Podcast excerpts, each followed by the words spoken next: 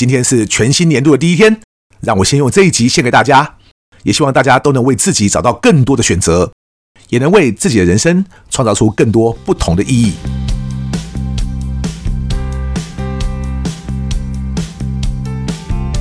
一谈就赢，Do a right thing。大家好，我是 Alex 郑志豪。我们希望透过这个 Podcast 频道，让大家对谈判有更多的认识，进而能透过运用谈判解决生活中的大小问题。今天是二零二四年的第一天，所以先来向大家说声新年快乐，祝大家今年都会是个无比精彩的一年。那么在今天的这一集呢，我也应该来向大家报告一下我自己对二零二四年的年度新展望。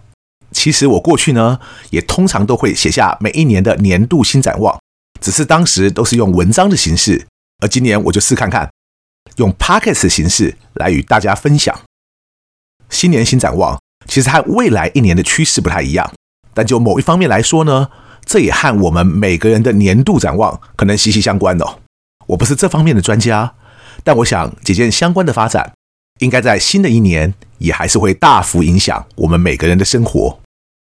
其中一个趋势，当然是生成式 AI 的持续发展和更大量的被运用。像我前两天才和一群朋友聚餐，大家在聊天的时候提到最多的话题之一，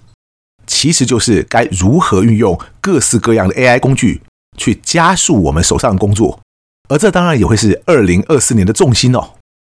另一个可以预见的趋势，就是大家在去年也已经看到的，也就是少子化。以及也被这影响而产生的缺工，其实这件事情，假如我没记错的话，好像在二零一六年就有国外的调查报道预测，台湾将会成为全球人才短缺最严重的国家。当时有很多人搞不好都还觉得没什么，想说真的有可能会那么严重吗？结果你看看现在哦，几乎每个产业大概都会面临到缺工的状况，而且我想不只会是基层的人才或者执行面的人力哦。到后来，可能连很多技术性的人才，甚至很多高阶人才呢，都会面临短缺。所以可以想象的，许多公司总要找出一个能够继续经营下去的模式，不只是缺人就去补人而已，因为很可能就是补不到人了嘛。所以大家一定要找出一个不需要那么多员工也可以运作下去的模式，否则显然没有办法了。刚刚提到的 AI 当然可以在这方面帮上一些忙，但起码就现阶段来说，AI 还没有办法帮你做出一个决策，也就是自己的公司到底该进行什么样的调整和转变，才能找出我们刚刚提到的这种能够在未来不需要更多能力也还能运作下去的新模式。所以对大家来说都是一个挑战哦。但我想我们唯一可以确定的就是，万一你一直还想要照着像以往一二十年都在用的模式经营下去，我觉得那铁定不会是一条出路了。差别只会在于你还可以这样撑多久而已。另外一个可行的途径呢，当然就是从国外引进更多的人才，或者把公司或工厂移到人力更充足的其他国家去。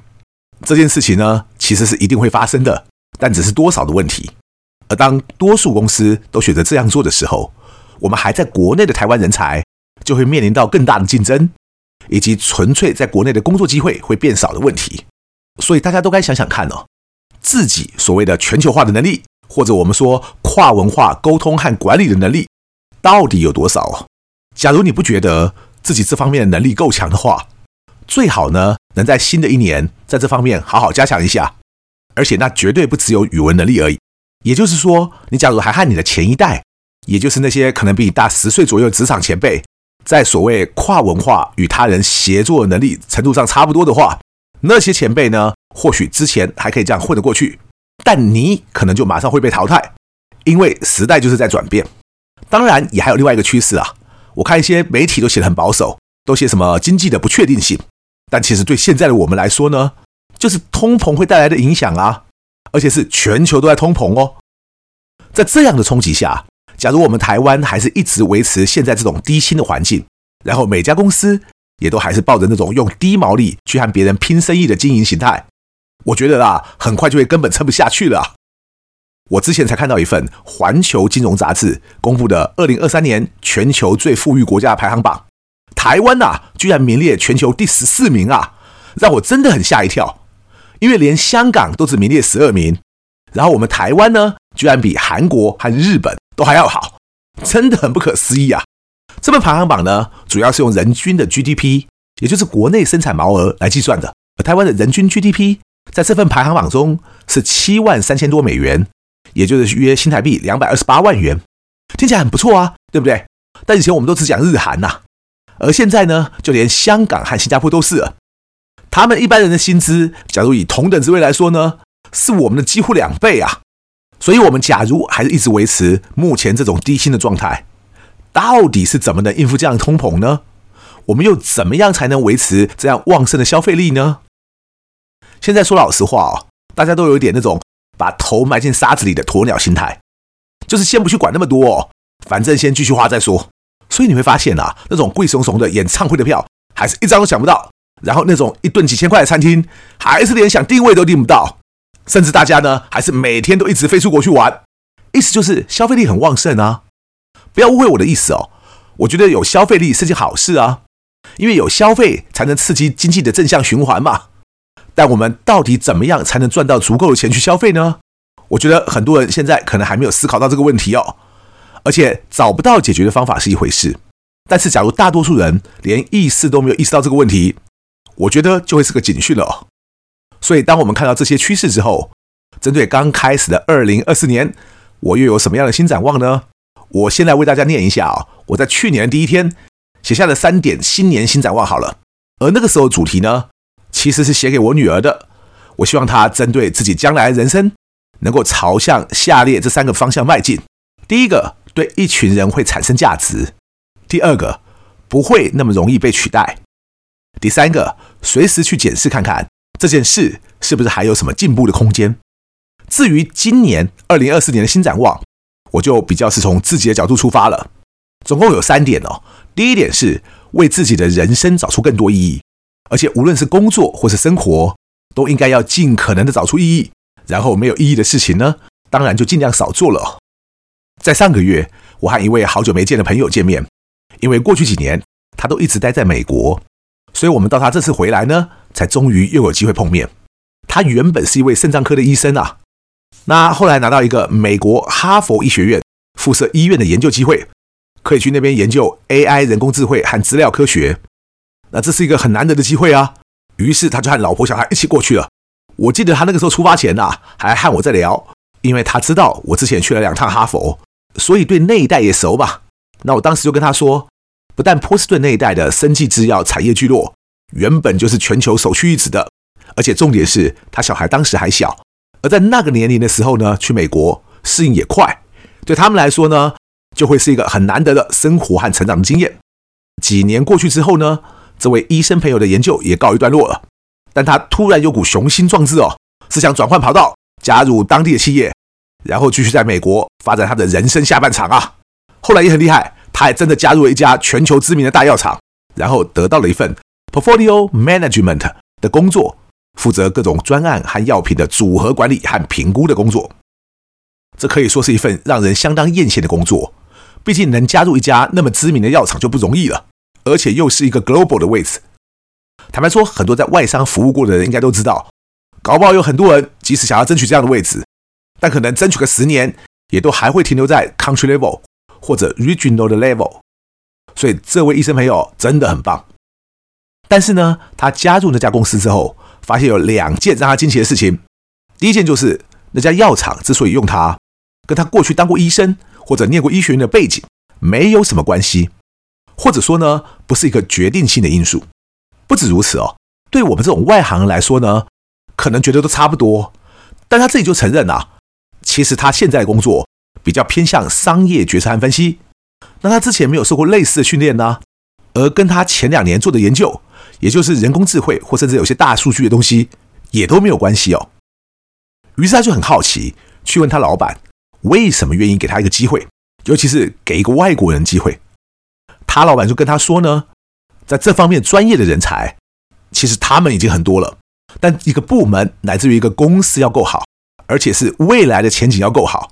他们最注重的其实是多元性。所以，当我这位朋友的背景和其他人都不一样的时候，反而更是他们要找的人。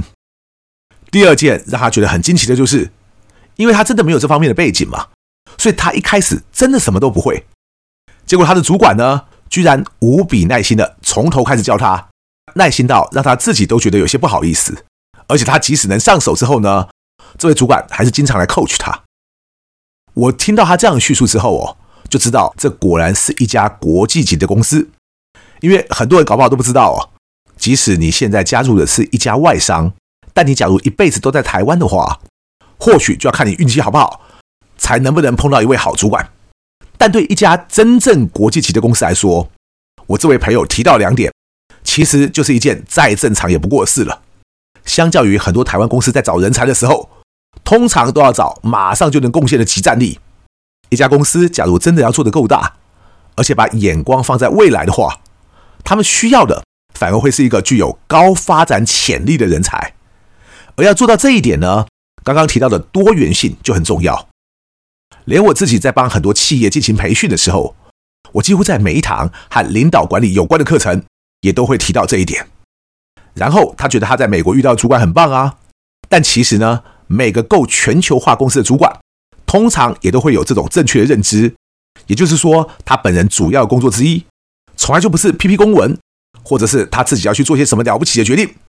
而是当一位主管能把他带的每一位团队成员都培养出来之后，他就可以放心的把工作都交给这些部署了。所以，人才养成这件事情，本来就是为主管的分内工作。可是我也知道哦，这件事情放在台湾来说的话，对很多人来说根本是天方夜谭呐。因为很多主管呢，就连他自己也认为，他的主要工作应该是分派给其他人任务，然后达成公司交付的目标而已。至于什么人才养成啊，很多主管既不注重，也不擅长。像我前两天遇到另一位科技业的朋友，他甚至跟我说，很多主管甚至在教部属的时候还会留一手，因为他生怕自己把对方教会之后。对方呢，就来抢他的工作了。我听到都忍不住笑着说啊，像这种人根本不适合当主管呐。为什么呢？因为缺乏远见嘛。假如你作为一位主管，而你居然希望底下带的人每个人都不如你，那你自己不是会做得累死吗？更何况啊，你怎么会担心任何人来抢你现在这个位置呢？假如你自己的能力就只能永远停留在现在这个位置，升都升不上去的话，你其实要检讨的是自己，而不是去提防别人呐。像我自己那种全球性的外商公司，也做过不少家嘛。我就老实说，其实不管现在谁的职位或年资谁高谁低哦，其实大家相互成就之后，很可能未来每个人都会在不同的部门，甚至不同的公司位居要职喽。到时候大家才能鱼帮水，水帮鱼嘛。但假如你不懂得怎么样养成更多的人才，到时候又有谁能来帮忙你呢？就好像我自己一样，我不是当过总经理而已啊，我是自己带出来的人呢，都已经好几位都当上不同公司的总经理啊。所以我是认为哦，只有像有这种胸襟和有这种能力的人，才能说自己呢多少懂一点公司的领导和管理。至于那种看几本书就想跟你说他懂多少管理理论的人，我觉得其实很可惜啦，因为他自己呢应该要去找一些全球级的公司历练历练才是。否则可能一辈子都不懂得这种成就其他人的道理。我为什么会特别提到这个例子呢？因为我刚刚说自己今年有三个新年的新展望嘛，而第一点就是呢，要为自己的人生找出更多意义。每个人当然都可以有不同的选择，但对刚刚提到的那位医生朋友来说，他当初也可以留在台湾当医生呢。那我想收入应该也会很不错啊。但他愿意让自己去发掘更多的机会。即使一开始他觉得这些机会可能很渺茫也无所谓，但他愿意去尝试，就让他现在展开了一段很不一样的人生。而且不只是他自己哦，他太太和他的小孩也都觉得新生活很快乐。我觉得这真的是太棒了。因此，在新的一年，我会期待大家都能为自己的人生找到更多的意义。当然不是非得到国外不可哦，留在台湾也很好啊。但不管你人在哪里，或者做什么样的工作，可能都要自己设法检视一下自己现在的这种工作或这种生活到底有什么意义。万一你根本不知道什么意义，而当初之所以做这份工作，也只是为了糊口而已，那么你应该想想看，自己难不成假如换了一份工作之后，就不能糊口了吗？假如可以的话呢，自己是不是应该给自己一个机会，去做更多不同的尝试？当然。我也不排除说，还是有些人会说不行，因为他假如不做自己现在这份工作，他就可能真的没饭吃了啊。我觉得对有些人来说呢，这还可能真的是一个很现实的问题。但即使你的现况真的是这样好了，我也希望你能在听完这一集之后，就自己想想看，假如我不靠现在这份工作就不能糊口的话，那么自己是不是更应该去找个机会，去想办法培养出一些其他的能力呢？否则，假如日复一日的就这样下去，有天自己现在工作这个产业整个萧条的话，那又应该怎么办呢？所以，当我说为自己的人生找到更多意义的时候，其实我可以更进一步的对大家说：当你有很多不同的选择的时候，你就更有机会为自己的人生创造出更多不同的意义。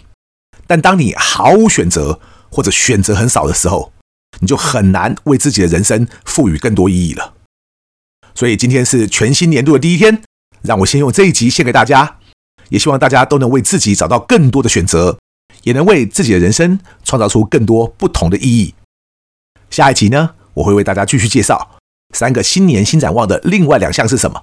请大家继续准时收听哦。一谈就赢，我是 Alex，我们下次见。